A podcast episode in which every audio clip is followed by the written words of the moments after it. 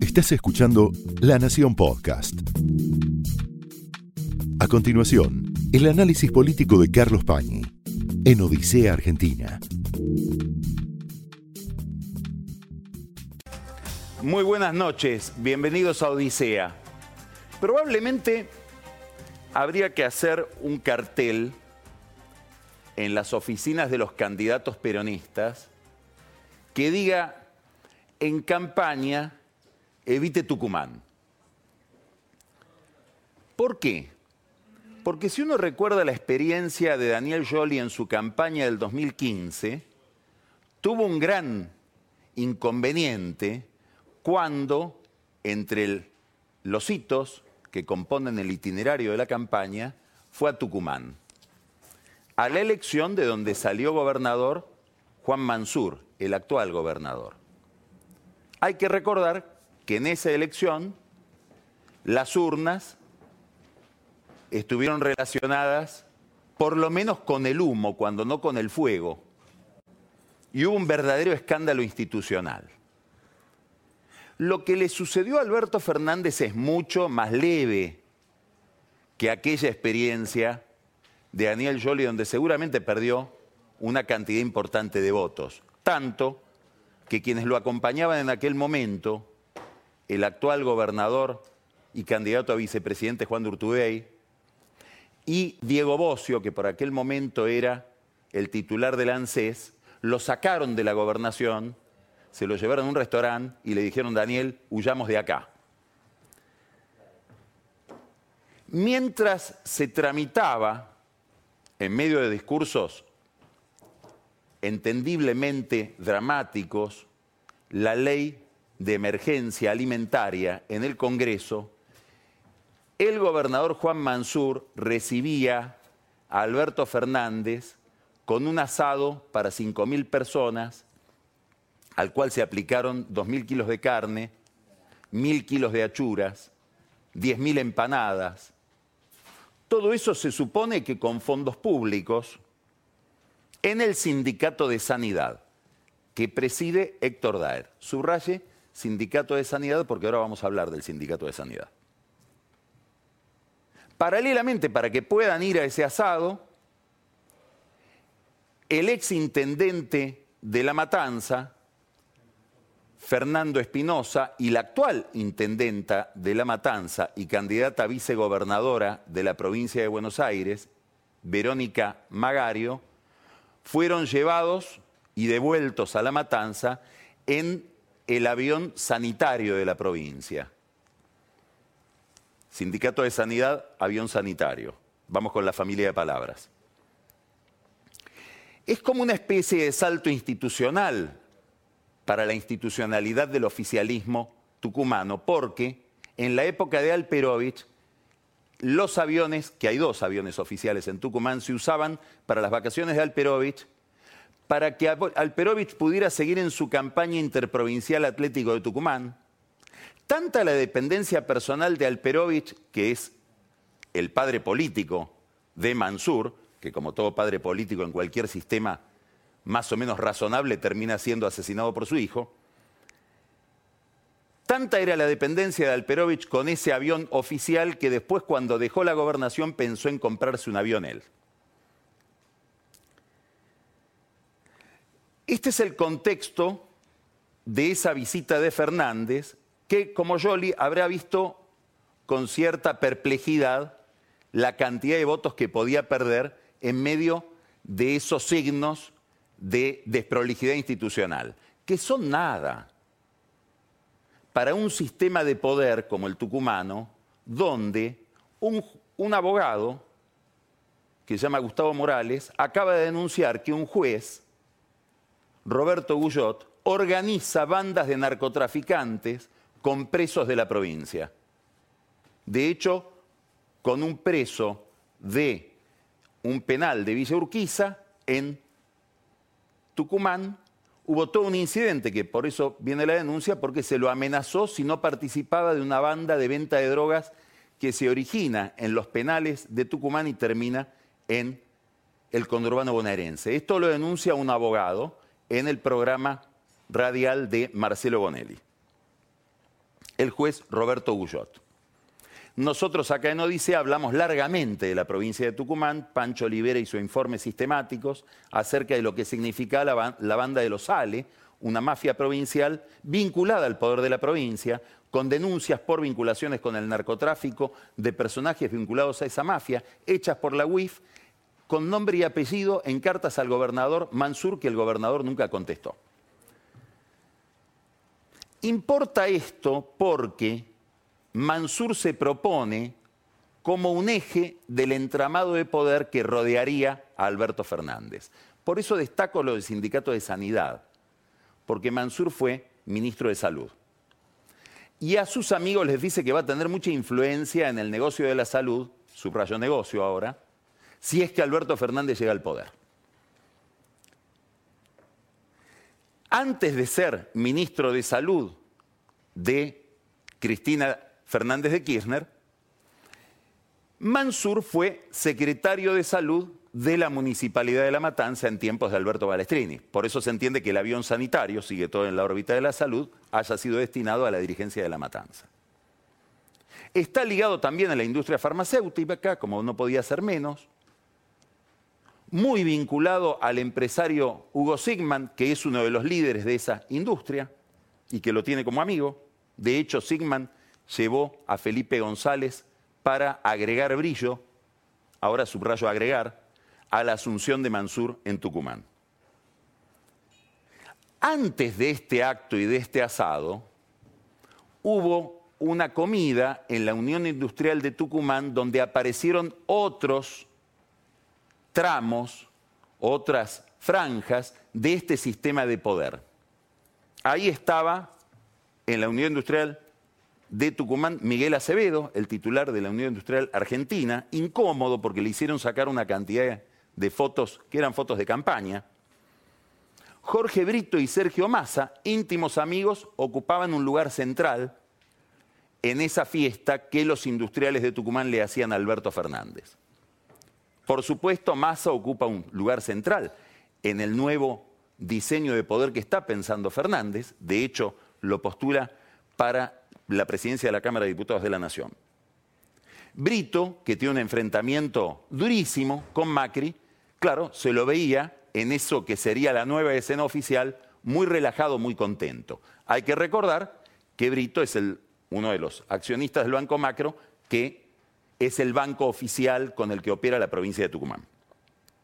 En esa comida se produjo algo, a mi juicio, muy significativo, que es que Mansur, el gobernador, dijo lo siguiente, el peronismo tiene ahora un nuevo jefe, que es, estaba ahí presente, Alberto Fernández. Cristina Kirchner habrá anotado, si es que se enteró de esa proclamación que hizo Mansur del nuevo jefe que vendría a reemplazar a la antigua jefa. Eh, Mansur suele contarle a sus amigos que el próximo gobierno de Fernández va a ser un gobierno de los gobernadores y Fernández. Y que en la provincia de Buenos Aires, Magario va a ser la, la encargada de controlar como vicegobernadora a Axel Kisilov, porque, aclaran esas conversaciones informales, Mansur con sus amigos, Magario es de las nuestras, no hay que confundir, no sé quiénes serán los de los otros.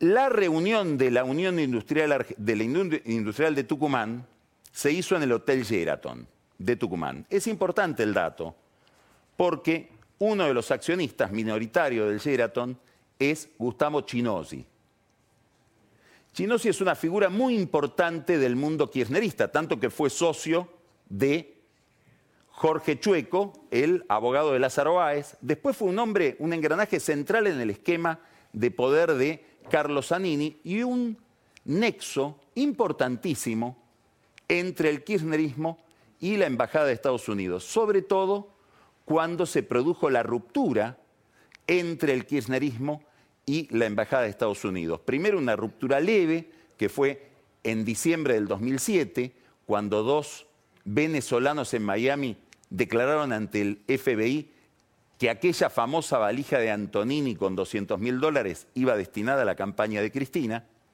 y después una ruptura mucho más aguda, probablemente el kirchnerismo en la cabeza de los gobiernos americanos, de todos los gobiernos de Estados Unidos, quedó cristalizado en esa escena cuando Héctor Timerman entró a un avión de la Fuerza Aérea Americana para llevarse un equipo de comunicaciones encriptado.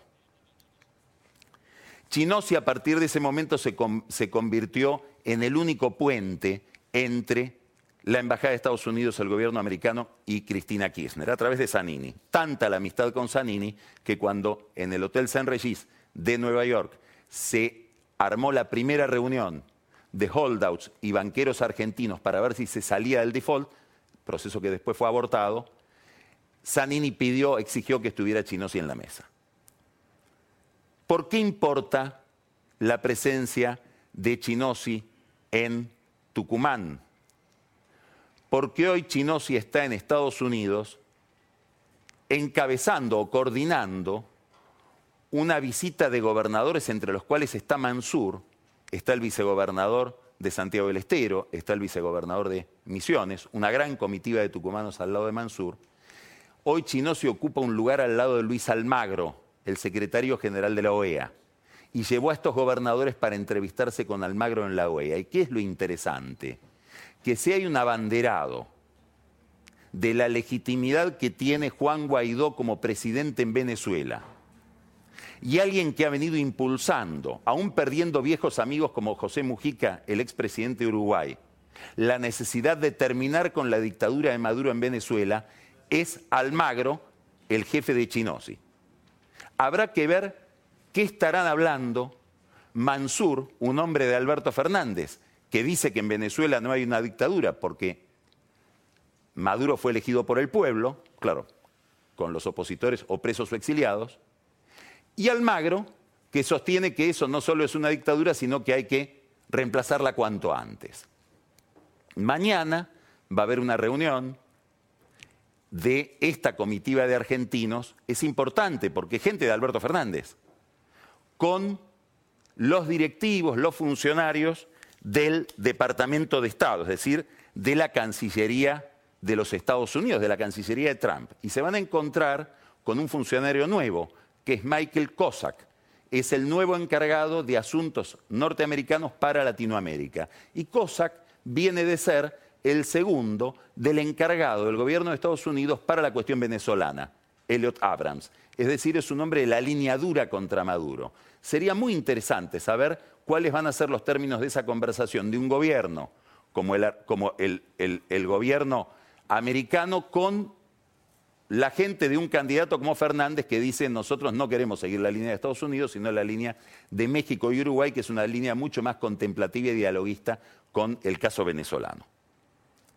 Quiere decir que de Tucumán, si uno pone la lupa sobre Tucumán, no solamente aparece toda una trama de poder con el sindicato de sanidad, un ex ministro de salud, Magario y Espinosa, habrá que ver qué piensa Axel Kisilov de ese viaje a eh, Tucumán en un avión sanitario, porque de Kisilov se podrá decir de todo, pero no toca una moneda que es uno de los problemas de los que critican a Kisilov, que no se lo puede agarrar con casos de corrupción. Sería interesante ver qué opina del viaje de su vice.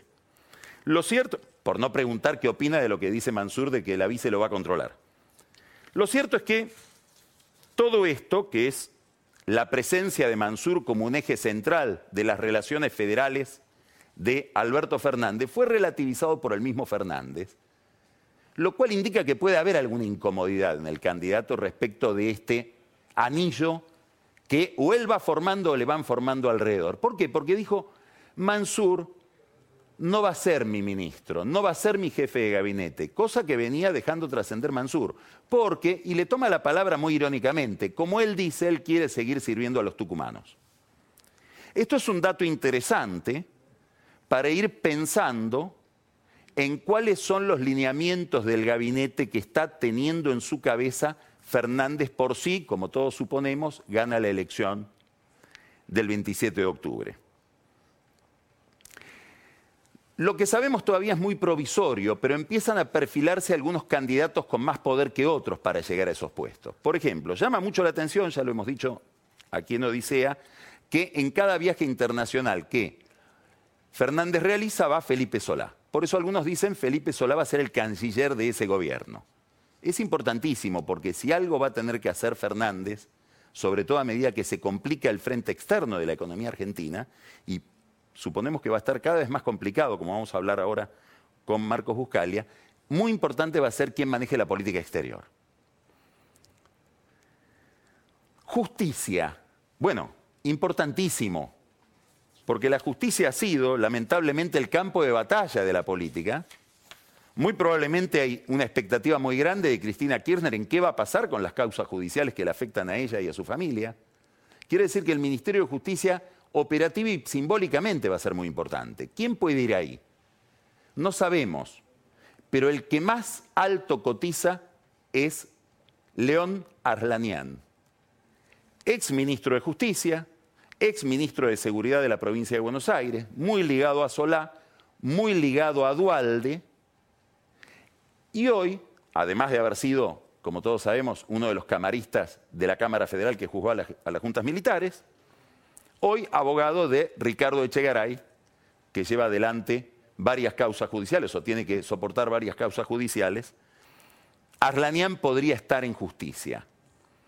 Si Arlanian está en justicia, quiere decir que Guado de Pedro, a quien muchos lo imaginan en justicia, podría estar en el Ministerio del Interior. Esto es interesantísimo. ¿Por qué? Porque Guado de Pedro es un hombre de la cámpora.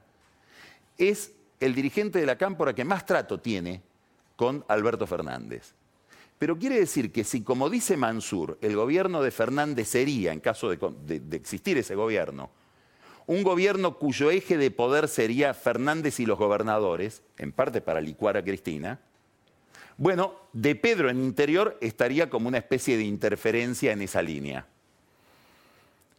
¿Quién va a ser el secretario general? Todos apuntan a un joven muy llamativo porque es alguien nuevo, de una vieja familia política, muy preparado, muy competente se lo ve, central en la campaña de Fernández, es su jefe de campaña, Santiago Cafiero, y hijo de Juan Picafiero, quien fue ministro de Seguridad en la provincia de Buenos Aires y embajador del kirchnerismo en el Vaticano, además de haber sido legislador, dirigente del Frepaso, etc., nieto de Antonio Cafiero. Santiago Cafiero Muchos lo ven como el hombre que va a estar todo el tiempo al lado de Fernández como secretario general, otros lo imaginan como jefe de gabinete.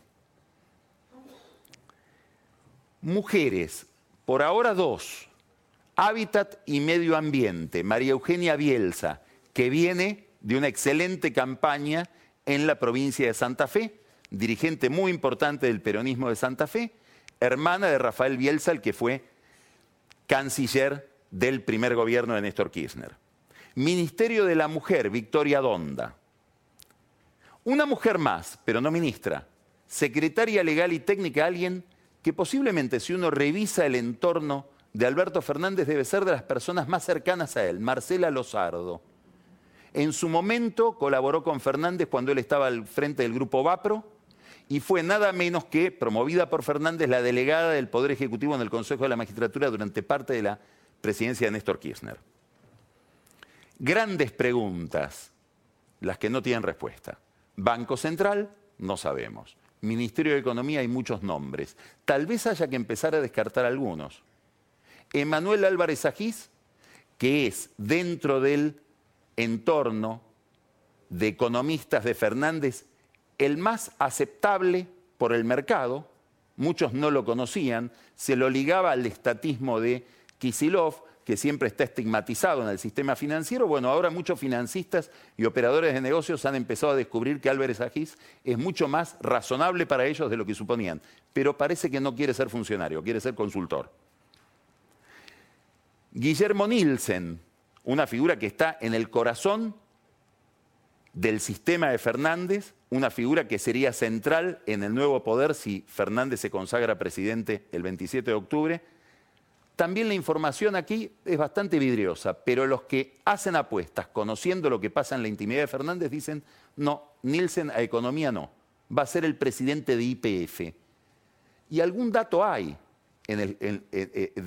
que corroboraría esta hipótesis de Nielsen al frente de IPF, que es que Fernández le encargó un programa que él está elaborando para la explotación de hidrocarburos y sobre todo de no convencionales en vaca muerta. Y la cámpora, la cámpora mira. Daría la impresión de que la posición de Cristina Kirchner y la posición de su hijo Máximo y de quienes lo rodean en la cámpora es, este es un experimento de Fernández. Lo vamos a mirar. Le vamos a decir que le vaya bien.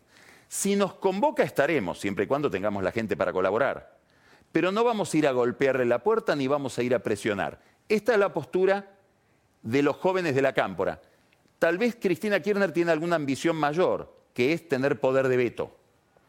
Lo cierto es que Fernández empieza a constituir una configuración distinta para lo que viene, con algunos fans, como Mansur, que dicen que no solo nace lo que podría ser un nuevo gobierno, sino que nace algo para el peronismo mucho más importante, una nueva jefatura. Ahí puede plantearse una novedad o un duelo. Esto fue el análisis político de Carlos Pañi en Odisea Argentina, un podcast exclusivo de la Nación. Escucha todos los programas de La Nación Podcast en www.lanacion.com.ar. Suscríbete para no perderte ningún episodio. Estamos en Spotify, Apple Podcast, Google Podcast y en tu reproductor de podcast favorito. Seguí escuchando La Nación Podcast.